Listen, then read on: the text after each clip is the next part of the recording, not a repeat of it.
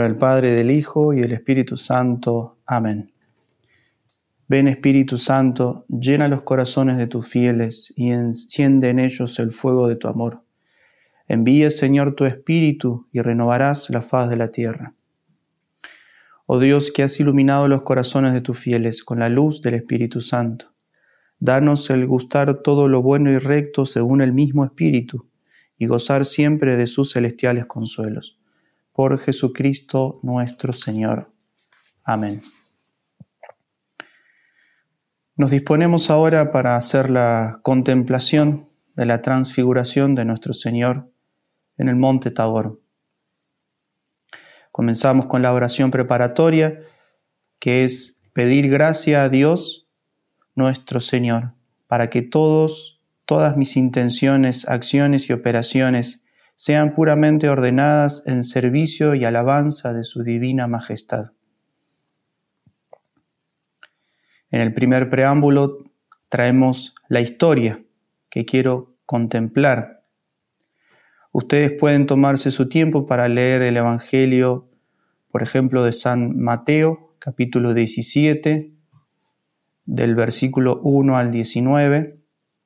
También tienen los otros evangelios paralelos en Marcos 9 y Lucas 9. En el segundo preámbulo hacemos la composición del lugar. Podemos imaginarnos el monte Tabor. No es un monte muy alto, tiene apenas, no llega a los 600 metros. Si se lo mira de lejos, parece más que una montaña, una pequeña elevación, como un chichón en el suelo. Por eso visto desde lejos se lo puede distinguir bien, porque alrededor suyo no hay otras evasiones. En esta segunda semana tenemos como tercer preámbulo de mandar lo que quiero, será aquí conocimiento interno del Señor, que por mí se ha transfigurado para que más le ame y le siga. En el primer punto consideraré cómo Cristo retiró a tres de sus discípulos a la soledad de un monte para mostrarles la gloria de su transfiguración, porque no revela sus misterios más secretos sino a los que se retiran del ruido de los hombres y de los negocios del mundo a la soledad y quietud del corazón. Aprendamos entonces a retirarnos de todo lo terreno si queremos gozar con Cristo de todo lo divino. Subamos nosotros al monte Tabor en compañía de Cristo y de sus, y de sus tres discípulos y contemplemos lo que allí sucede. Recordemos que la contemplación es aplicar los sentidos Dice San Ignacio, escuchar, mirar y ver. Escuchar lo que los personajes dicen, mirar cómo están, sus sentimientos, sus rostros, sus expresiones y ver. Ver lo que hacen, cómo lo hacen, con qué gestos. Entonces, apliquen ustedes sus sentidos en este pasaje de la vida de nuestro Señor. Cada uno puede detenerse en las cosas que más le llamen la atención. Recuerden que el fin es llegar al coloquio. La contemplación es un medio que me tiene que ayudar a llegar al coloquio. Por eso, si al comenzar a aplicar los sentidos ya comienzan ese diálogo con nuestro Señor, está bien. No dejen el diálogo por seguir los pasos de la contemplación. A modo de ayuda, yo voy a ir diciendo algunas cosas, como por ejemplo, mira cómo en la soledad de la cima, seguramente a la hora de la tarde para que no haga mucho calor, en esa soledad, en ese silencio, mira cómo los cuatro personajes están rezando en sumo silencio.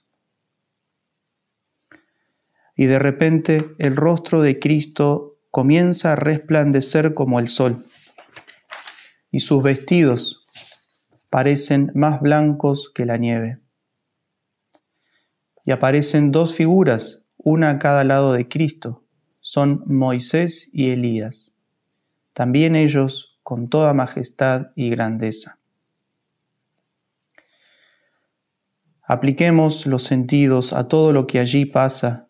Miremos la gloria de Cristo y escuchemos lo que hablan Moisés y Elías. Escuchemos lo que dice San Pedro, que pide que se queden allí. Y sobre todo, escuchemos la voz del Padre que dice, Este es mi Hijo querido, en quien me complazco, escúchenlo.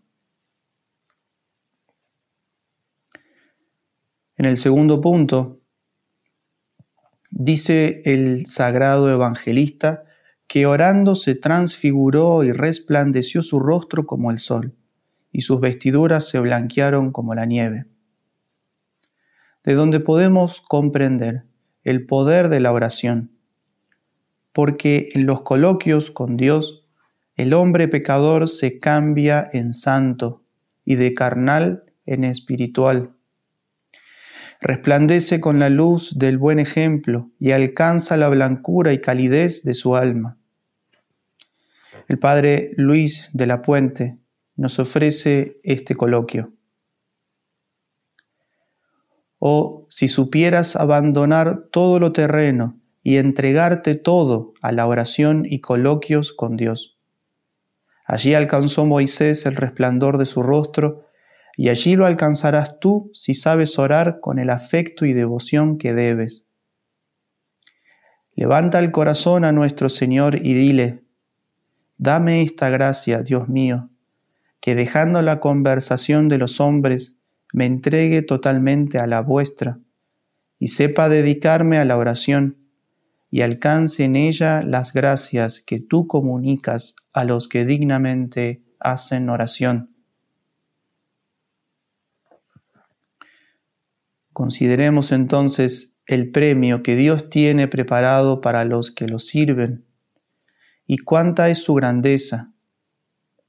Pues San Pedro, con una sola gota que el Señor le dio a gustar, se, disgustó de cuanto tiene el mundo y lo quiso dejar todo y no volver más a él, porque todo es nada y los gustos sensibles que ofrece el mundo son amargura cuando los comparamos con las gracias espirituales que nos ofrece Dios.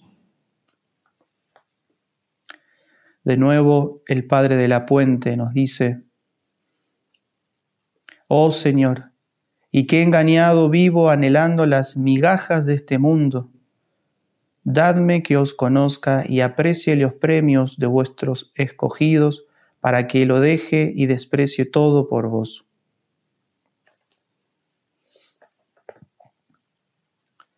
En el tercer punto podemos considerar la causa de por qué Cristo se transfiguró.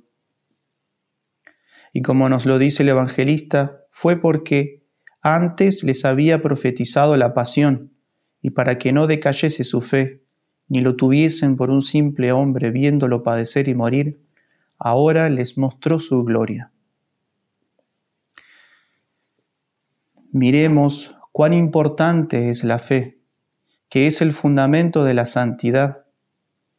Y cuánto desea el Señor que nos arraiguemos en ella, pues que les mostró su gloria con medios tan altos, y no duda abrir los cielos y alcanzarnos sus tesoros para que no nos falten motivos para creer, aun cuando no entendemos, aun cuando nos cueste porque estamos sufriendo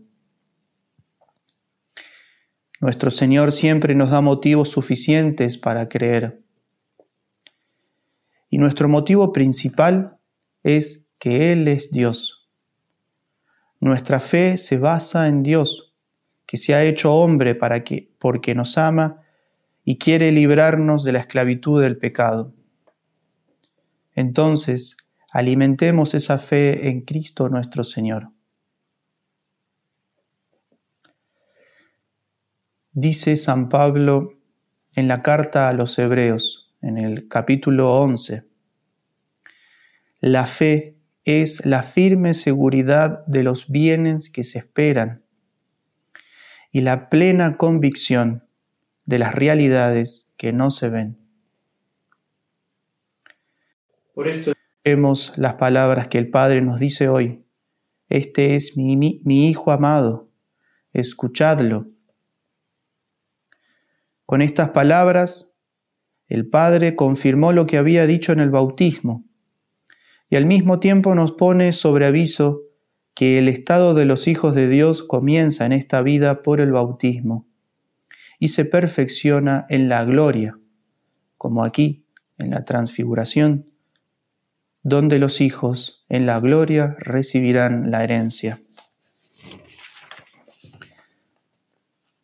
Escuchemos qué nos enseña Cristo, lo que nos manda. Creámosle y cumplamos lo que nos pide. Oh dulce Jesús, ya que el Padre nos manda a oírte, háblame, Señor, háblame al corazón, que tu siervo te escucha con deseos de cumplir tu voluntad. Para terminar, podemos hacer el coloquio como ustedes quieran, lo importante es que lo hagan. Un modo puede ser, primero, que nos dirijamos a la Santísima Virgen María para hablar con ella y pedirle lo que hemos descubierto en esta meditación. Y si no hemos descubierto nada, podemos simplemente hablarle a la Santísima Virgen María. Terminamos con un Ave María Luego nos dirigimos al Hijo, pidiéndole lo mismo y terminando con la oración Alma de Cristo. Y finalmente nos dirigimos al Padre pidiéndole lo mismo y terminamos con un Padre nuestro. Gloria al Padre, al Hijo y al Espíritu Santo, como era en el principio, ahora y siempre, por los siglos de los siglos. Amén.